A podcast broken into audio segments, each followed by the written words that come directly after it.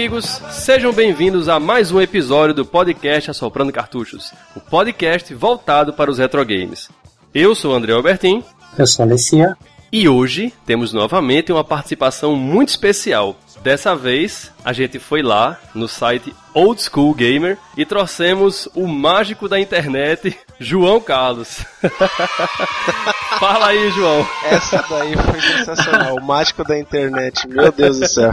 Pois é. João, é um prazer ter você aqui hoje com a gente gravando. O site Old School Game é um site que eu já acompanho há algum tempo, gosto muito mesmo dele. Tem matérias excelentes, a diagramação do site é linda. É um trabalho assim que é pouco visto, né, digamos assim, na blogosfera. Além de passar uma informação bacana, né, voltado para o mundo aí dos retro games, ele tem todo um capricho, todo um cuidado, né, de tornar a coisa, digamos assim, a experiência mais prazerosa. E eu queria que você falasse um pouquinho aí do, do, do site, João. Coisas rápidas para o pessoal saber aí quem é o Old School Gamer. Em 2009 eu decidi criar um site que falasse sobre jogos antigos porque eu tinha acabado de começar uma coleção. E queria mudar de área também, então aproveitei para aprender uma nova profissão que é hoje o meu ganha-pão, que eu faço Uhum. sites, mexo com sistemas para internet. Então quer dizer que hoje em dia você tem uma profissão por conta dos retro games, a gente pode dizer assim. Sim. Olha Graças aí. ao Old School Gamer, é ele que põe comida aqui na mesa de casa. Tá vendo aí? E o pessoal Que achando que. e o pessoal achando aí que jogo antigo é somente velharia, tá vendo? Pois é. o mais engraçado é que, assim, com o site em si, eu não ganho dinheiro, não tem propaganda, não tem nada. Uhum. Eu pago, inclusive, para hospedar o site. E muita gente pergunta, ah, mas por que, que você não ganha dinheiro com ele? Eu falo, eu não ganho dinheiro com ele, eu ganho emprego com ele. entendeu? Muito bem. E tem a paixão também do, do, do pessoal que te acompanha, né? Porque, no caso, assim, para o que você tá fazendo, eu acho que é muito bacana, porque tem esse. Você tem o feedback do pessoal, tem uma comunidade, você tem uma comunidade forte, e isso é legal. E é uma coisa que a gente do.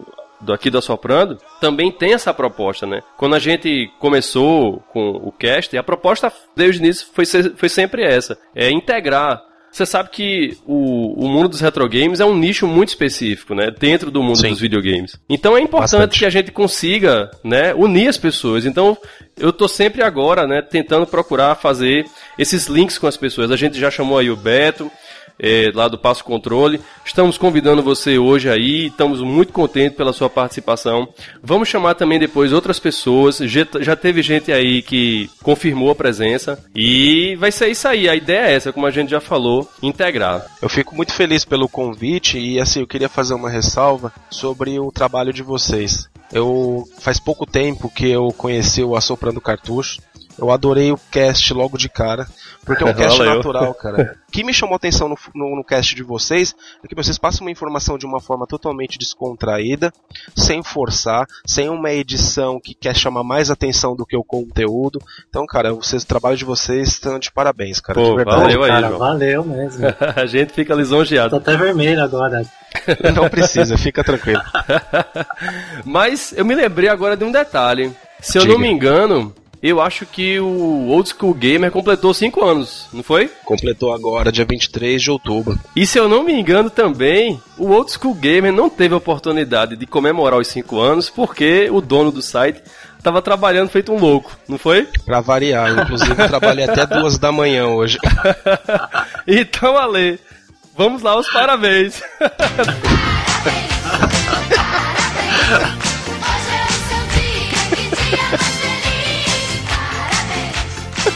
Pô, valeu, gente. Obrigado. Mas então, vamos começar o papo de hoje. Porque hoje o negócio tá quente. a gente vai falar hoje de uma série porreta da história dos videogames. E ela, a gente pode dizer assim, que foi calcada nas grandes séries de agentes secretos da década de 70, como Missão Impossível, Havaí 5-0, sem contar também os filmes de espionagem do 007. baseado nisso, a gente sabe que videogame sempre andou de mãos dadas com a sétima arte, né? E sempre tentando contar essas histórias voltado para o tema de ação, de aventura, esse tipo de coisa. E foi aí que, saindo da proposta de arcade, né? Porque antes a gente tinha os videogames eram voltados mais para temática de fazer pontos do que exatamente de mostrar uma história Sim. foi que a Namco, vendo essa, essa oportunidade já com o Mario, que surgiu com o Metroid, Castlevania e outros afins, né, que já estavam partindo para uma, pra uma estética mais side-scrolling, Sim. é, foi que ela resolveu lançar um clássico que definiu o formato das gerações vindouras. Então, o papo de hoje vai ser sobre a série Rolling Thunder.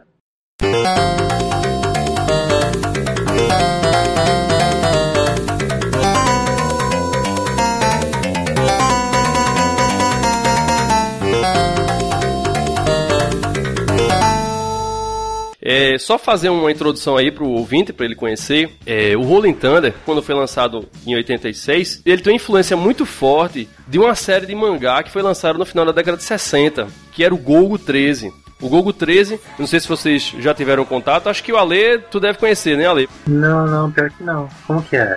Então, o Golgo 13, ele conta a história de um agente motherfucker aí do lado japonês, que ele, ele é estilo assim, o 007. Só que carisma zero, porque o cara é super fechadão ele, sisudo. Não tem aquele lance de mulher, de romance, nem nada. O cara vive pra matar, o cara é frio e calculista. E ele tem aquele porte esguio e alto, né? E sempre anda com a M16, que é pra poder alvejar seus alvos, né? Ele faz parte de uma polícia especial aí. Ele recebe lá o- a função de matar determinada pessoa e ele vai lá e cumpre sem pena, né? Então, a Namco vem nessa ideia aí do Golgo 13, e toda essa estética que a gente já falou aí de filmes de agentes secretos, né, como 007 e outros da época que foram lançados, ela criou essa franquia aí, a Rolling Thunder. Ah, o primeiro jogo, a história dele basicamente era a seguinte: você era um agente da WCPO, né, que era o World Crime Police Organization, né, que seria o equivalente à Interpol, é, chamado Albatroz,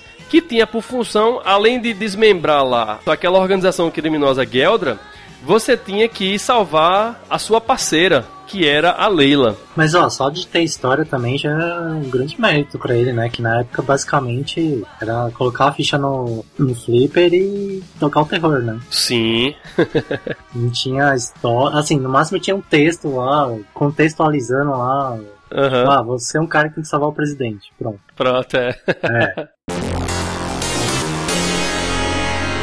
João, você jogou muito o, o Rolling Thunder do Nintendinho? Joguei bastante. Ele e o 2 do Mega Drive eu joguei bastante. O 3 eu joguei menos.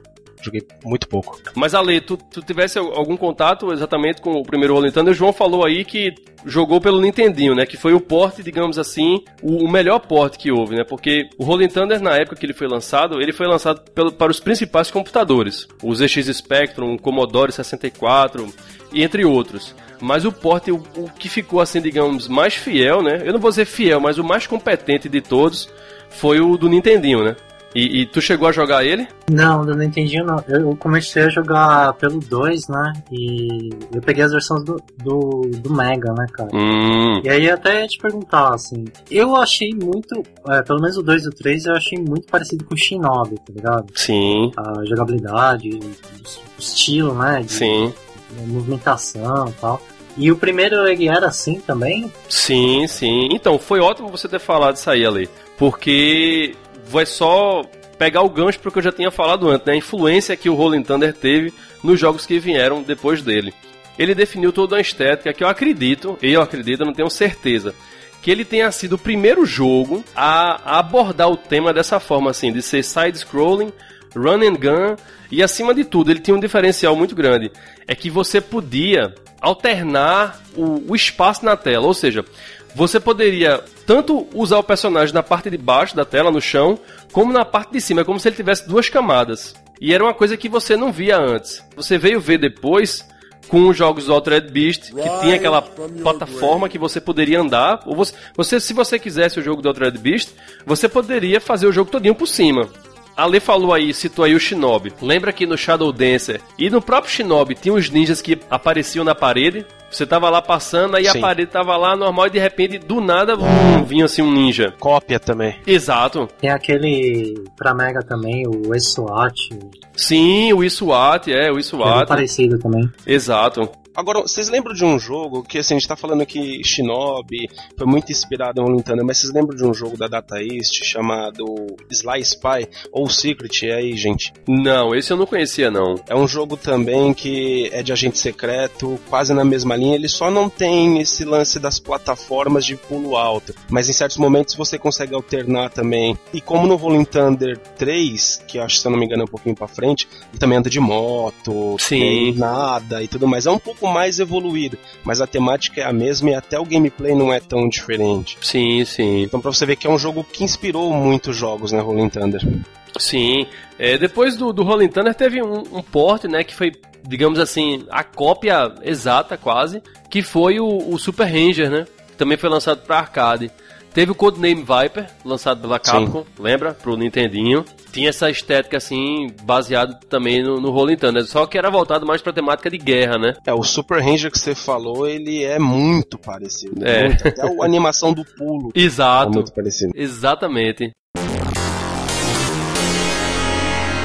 A gente pode dizer que ele era basicamente um run and gun, né? Que é aquele jogo que corra e atire. Mas ele tinha um diferencial porque nele foi implementado o sistema do cover, que é você se esconder. Você tinha aquelas portinhas, tinha a porta das armas, né? E tinha a porta das balas, né? Que você recarregava, né? Sim. E isso era- eu achei que foi um, um- um diferencial grande pra, pra série. É, ele tem um pouco do daquele elevador action, lembra da Titan? Lembro, muito bom. O lance de você entrar nas portinhas, né, Pra pegar as maletas. Você não se escondia, mas você poderia entrar nas portinhas lá. Tinha algumas portinhas que eram marcadas lá que você poderia entrar. Aí naquele momento você ficava livre lá dos policiais. O jogo ele é, ele é muito dinâmico, né? Ah, Ele é rápido, então ele exige que você de repente faça uma estratégia bacana antes de ir pra frente. é uma coisa, é um ponto positivo pra ele, né? Pra, pra o Rolling Thunder. Porque, mesmo ele sendo um, um jogo de side- de side-scrolling, né? Que, como você falou, é um jogo dinâmico, ele requer uma, uma estratégia, né? Ele, quer, ele requer uma avaliação do cenário para que você prossiga, né? E, e- e é, e é um jogo difícil, você não consegue sem fazer uma estratégia mesmo. Sem bala, por exemplo. Eu lembro de um, de um esquema que você ia um pouco pra frente, matava um daqueles que. mais forte, com dois tiros, por exemplo. Voltava e entrava de novo na sala de armas, pegava mais, fazia o mesmo esquema e voltava. Até você ficar com um número É, alto de porque balas. tinha realmente essa dificuldade aí. É, além do jogo, o jogo já por si só já era difícil pra caramba, né? Então, além de ser difícil, ele tinha um contador de tempo e pra piorar toda a situação, suas balas acabavam. Rapidinho, eu tô vendo o gameplay aqui do, do primeiro, né, no YouTube, e aí o cara tá fazendo exatamente o que o João falou, cara. Atirando no carinha, voltando, pegando as balas, tirando, voltando, atirando, voltando. Pois é, é porque ele é, é, passar de fase, pra você passar de fase é fundamental que você tenha uma quantidade grande de, de bala, né? Mas tem tempo também, né? Então o cara tem que ser meio, né? Tem que, Tem que ter calculado né? tudo, é, ele tem que exatamente. Se eu não me engano também, nesse jogo você não pula atirando, né? Não, não. Pô, João, você falou uma coisa importantíssima. O Rolling Thunder, ele tem uma limitação que acaba com o gameplay dele. Que é justamente isso aí que o João falou, né? Uma delas é que o personagem não pula atirando. E a outra é que ele, como um agente, né, empunhando uma pistola, ele poderia ter, digamos assim, um, um- um livre acesso às diversas áreas da tela, né? Apontando pra cima, pra diagonal, né, a pistola.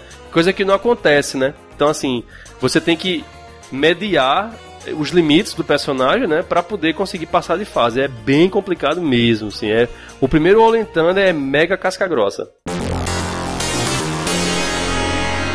Uma coisa que chama atenção também na, na- no primeiro jogo da série são os maskers, né? Os carinha lá encapuzados, né? Que na versão Sim. pra arcade, eles são muito coloridos. Totalmente. Os caras parecem da Ku Klux Klan, É. né? Muito. Os caras são muito assim, meu. Eles parecem mesmo. E sem falar que os caras, assim, eles têm essas cores, mas eu acho que eles são altamente radioativos. Porque eles têm um contador de vida lá, o, o, o ele tem um contador de vida lá gigante no arcade, né? No Nintendo não, ele só ele é reduzido pra dois. Mas só o fato de você tocar no cara já é motivo pra você perder metade da barra de energia. Então acho que aquela cor ali é pra poder mostrar que ele, além de ser perigoso, é radioativo, né? Não, e o personagem Evil, o agente do mal lá, do, do primeiro Rolling Thunder, eu não sei de onde é que saiu. Ele é um alien, né? O, o Mabu, né? Parece o nome dele, né? Caramba. É, é muito feio. É muito feioso aquele cara, velho. E tipo, ele tem um poder super especial. Você chega perto, ele sai correndo em sua É. direção. Só isso. É Ah, muito ruim.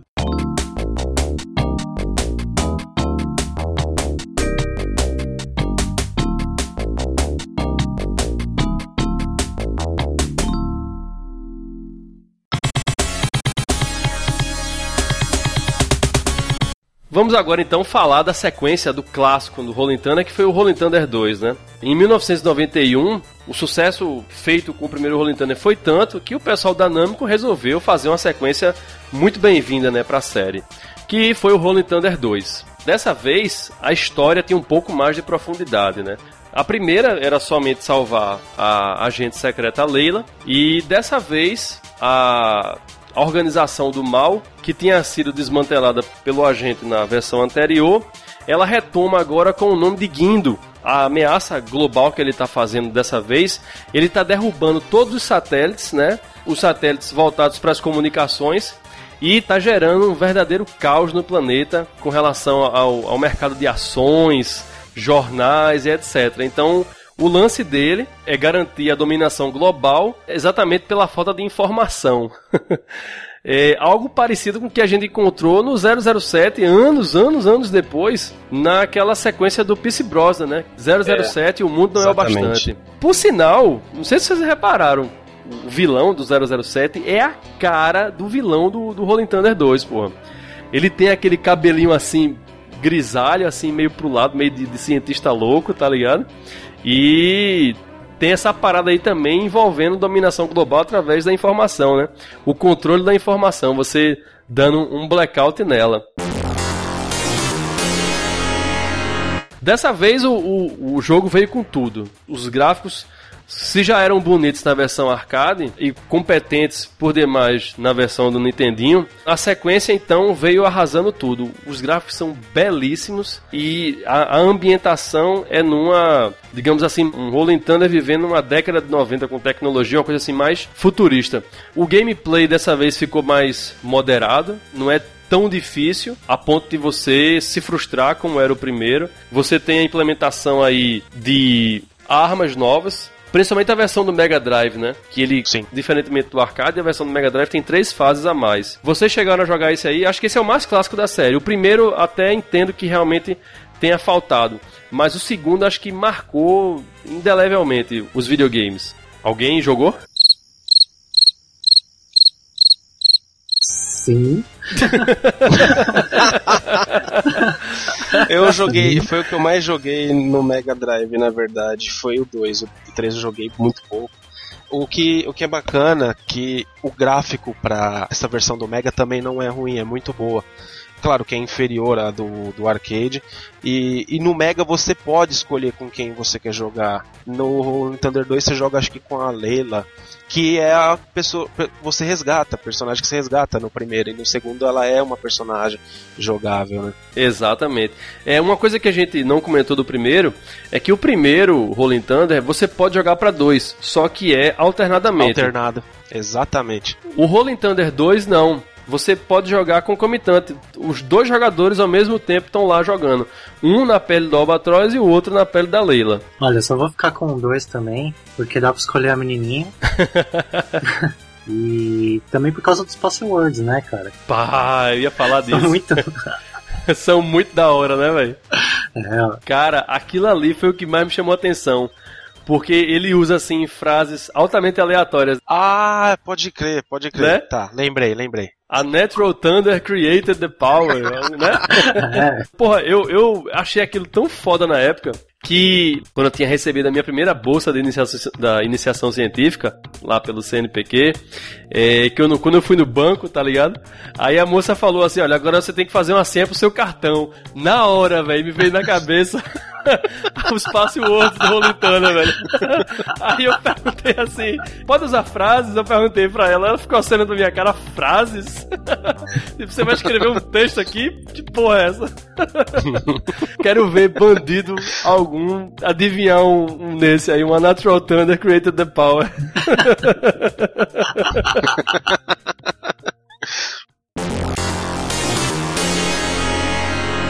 É, e uma coisa interessante, que eu, eu acho que vocês aí talvez não saibam, se souberem, beleza. É que o Albatroz e a Leila da segunda série do Rolling Thunder não são os mesmos do primeiro, sabia? Você tá brincando?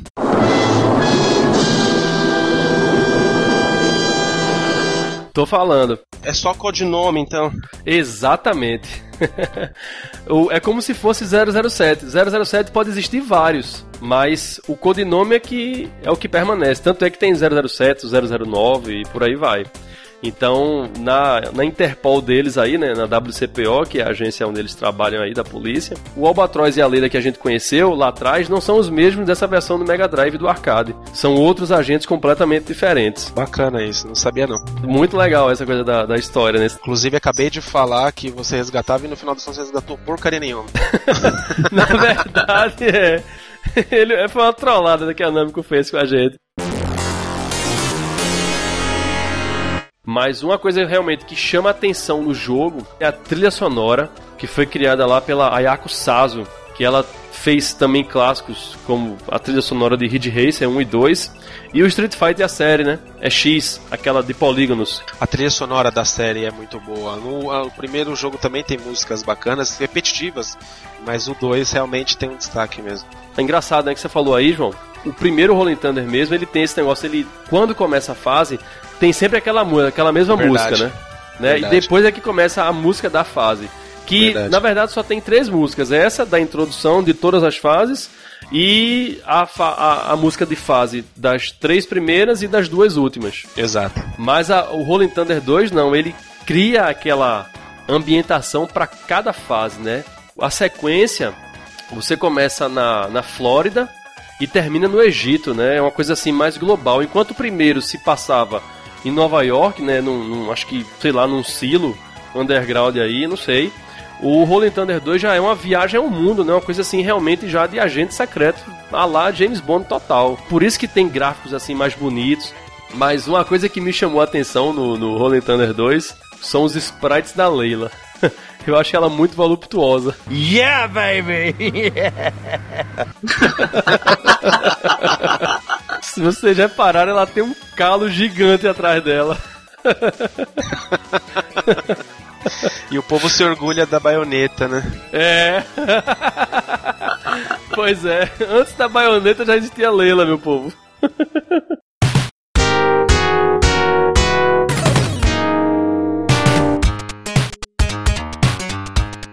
Então, pra fechar aí o cast agora, vamos falar do último episódio da série Rolling Thunder, né? O Rolling Thunder 3. Esse jogo só foi portado única e exclusivamente para o Mega Drive, é uma versão exclusiva do Mega Drive. A Namco do Japão né, não teve qualquer relação com esse jogo e ele foi lançado somente no mercado norte-americano. E na minha opinião, Rolling Thunder 3 da série é o pior que tem. Não gostei também muito não, apesar dele ser assim mais dinâmico, ter a questão da moto, você você escolher a arma que você quer, eu não gostei. Ele conseguiu trazer implementações que foram apenas apresentadas no primeiro e no segundo, né? Você começa o jogo escolhendo a arma que você quer. Né? São nove armas que você possui. Sim. Quando você escolhe aquela arma, na fase seguinte você já não pode usar mais ela. Aí você fica, como assim? né? Usou uma vez já era. Usou uma vez já era. Então, eu acho que isso aí já, já travou o jogo, né? Pra mim. O jogo é um jogo grande, tem 12 megas, mas graficamente eu achei ele pobre em relação. Se você comparar o Rolling Thunder 3 com o Rolling Thunder 2, o 2 Sim. dá um banho no, no terceiro. Ele teve muito detalhe na tela, mas esses muitos detalhes não estão com a mesma qualidade do que o 2. Uhum, exatamente. Tem outra coisa no gameplay do Rolling Thunder, é que esse aí ele só tem 10 fases. 10 fases fechadas mesmo. O que chamou a atenção na época dele, que eu me lembro que eu vi em revista e tudo, foi justamente isso aí que o João falou, a questão da moto. Acho que na mesma época que o Rolling Thunder 3 foi lançado, foi lançado também o Shinobi, o Return of the Ninja Master, o Shinobi 3 pro Mega Drive, vocês lembram? Sim, E o Shinobi vinha com esse lance também do cavalo, exato. do, do skate na, na, na- a- aquela prancha de surf, né? Sei lá, com um jato. Mas aí o Rolling Thunder acho que queria copiar essa história e colocou uma fase de moto e colocou uma fase com jet ski. Mas a fase da moto é muito mal desenvolvida. Você não vê o que está acontecendo no, no chão. Passa muito rápido porque a tela é muito estreita, né? O- a pista da, da- onde a moto anda é muito estreita. Dela teve ter, acho que umas quatro linhas e você perde a noção de onde estão os obstáculos. E se você bater lá nos personagens, é quase morte certa.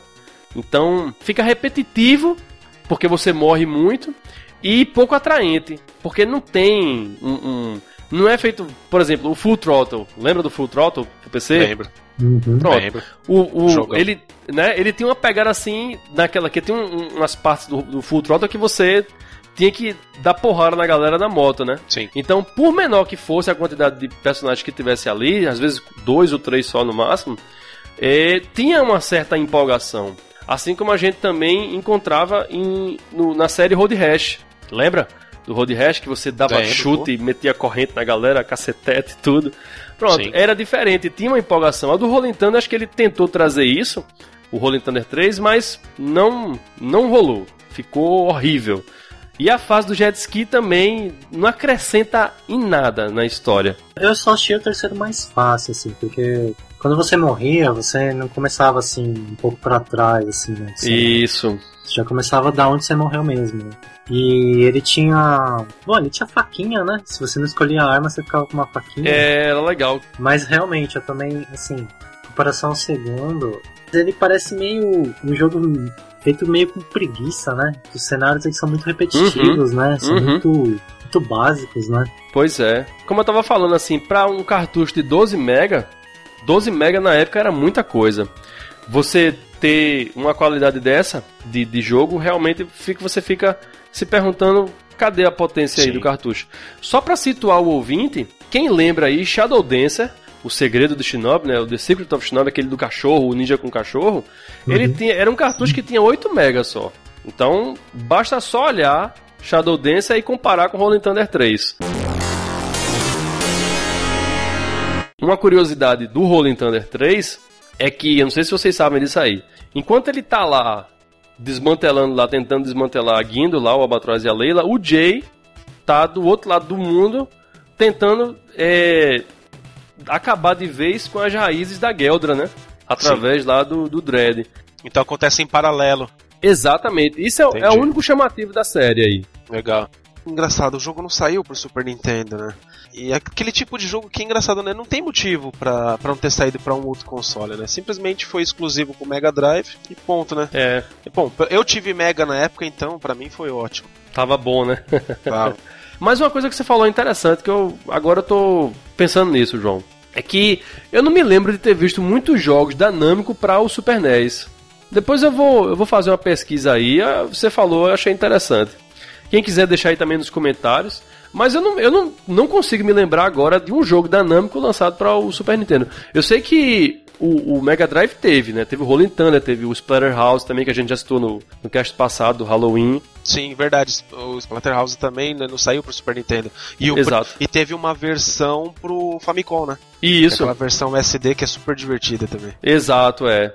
É, talvez algum contrato de exclusividade entre a Talvez, é. Sega, talvez tenha sido por isso, é. Mas, cara, eu acho que aconteceu alguma coisa é, com a Nintendo, né? A Nintendo e a Namco deve ter tretado, porque o primeiro Rolling Thunder foi pra Nintendo, né? Uhum. E aí depois pulou pro Mega, né? Tipo, nunca mais, assim, voltou pro, Pois é, na fase nada. do Nintendinho, a Namco tinha muito jogo lançado pra o Famicom, né? Bastante. Uhum. Mas aí depois que chegou o Super Nintendo, eu não sei o que diabos aconteceu e acabou aquela gama de jogos que tinha. Foram poucos mesmo em relação. Agora, o que é engraçado, cara, é que a Nintendo na época, ela tinha aquela palhaçada de que faz jogo pra mim, não faz jogo pra mais ninguém. É, é. E aí eu acho que depois, com um hardware que o Mega Drive, apesar de não ter graficamente uma superioridade em relação ao Super, Uhum. ele trazia muito porte bom de jogo de arcade. Sim, sim. Pô, como o forte da Namco também era arcade, né? De repente ela tenha caído no, no chavequinho lá do Blast Processor lá do Sim, exato. Agora me respondem uma coisa. Vocês acham que um jogo como Rolling Thunder teria espaço hoje? Uma versão moderna, tô falando. Não digo nem o remake. O remake vai ter, com certeza. Sim, eu acho que sim, João. Se o pessoal. Eu, eu consigo ver Rolling Thunder de duas maneiras. Ou como um, um shooter, ou melhor ainda, um jogo na estética do Metal Gear. Porque ele tem aquele lance de você se esconder, né? Já que ele é um agente secreto, eu acho que se o Rolling Thunder fosse mais assim numa pegada do Metal Gear, eu acho que seria massa, velho, pra o jogo. Eu acho que também se encaixa mais nesse perfil de jogo mesmo. Mas será que Rolling Thunder também teria um apelo? A gente que jogou, com certeza, mas e a galera? Será que. Ah, o que é Rolling Thunder? Eu acho que se ele fosse lançado hoje, ele ia se destacar, cara. Que ele é muito diferente, assim. Porque hoje em dia, jogo de espionagem, assim. O único que, me, que eu me lembro é o Metal Gear, né? Só que o Metal Gear também é a categoria dele, né? Que é Exato, é. Única. Até hoje ninguém conseguiu fazer um semelhante, né? Tão bom quanto, né? Ah, isso é verdade. Excellent, Snake. Mas é isso. É, antes da gente fechar o cast aí, João, me diga aí como é que a gente pode encontrar você. além do site, que é o oldschoolgamer.com.br, você pode encontrar, falar comigo, eu respondo todo mundo. No Twitter, arroba oldschool underline gamer. No Facebook, facebook.com barra oldschoolgamer.osg, que é a sigla. Você me encontra lá e a gente troca uma ideia. Então é isso, galera. A gente vai ficando por aqui. Ouvintes do Assoprando Cartuchos, deixem seu curtir lá na nossa fanpage do Facebook. Acessem também lá o www.assoprandocartuchos.com.br. O site é atualizado toda segunda-feira com as notícias do mundo dos retrogames. Vocês encontram lá também o botãozinho lá nosso do Facebook e do Twitter para curtir a gente lá e, seguir a gente também lá no arroba AssopranoCast. Quem quiser mandar e-mail pra gente, manda e-mail para assoprandocartuchos.gmail.com. A gente vai ficando por aqui. Agradeço mais uma vez ao João pela participação e nos vemos no próximo episódio. Forte abraço, galera. Até mais. Falou, gente. É isso aí. Valeu.